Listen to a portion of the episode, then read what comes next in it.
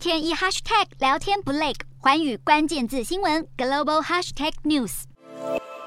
美国总统拜登十五号抵达中东行的第二站沙乌地阿拉伯。沙国政府在拜登降落前夕就宣布，对符合领空条件的每一家航空公司开放领空，也包括来自以色列的航班，被认为是新一步在展现友好善意。拜登这几天行程满档，十四号还与以色列总理拉皮德签署耶路撒冷宣言。这份战略合作协议谈到美国和以色列不会让伊朗获得核武器。在区域安全之外，拜登此行还肩负着能源任务。美国汽油价格目前居高不下，白宫担心欧盟进一步制裁俄罗斯石油会再度推升价格，因此拜登正四处寻找更多石油来源。他计划说服沙乌地阿拉伯增产，并对欧洲提增供应量来取代俄国石油。有分析认为，拜登是在执行不可能的任务，因为沙国石油的每日产量已经增加到一千一百万桶，也已经承诺到了七八月会再增产，让闲置产能只剩下一百万桶。而沙国不太可能会愿意消耗完所有的缓冲产能，因此拜登政府的指。望恐怕很难实现。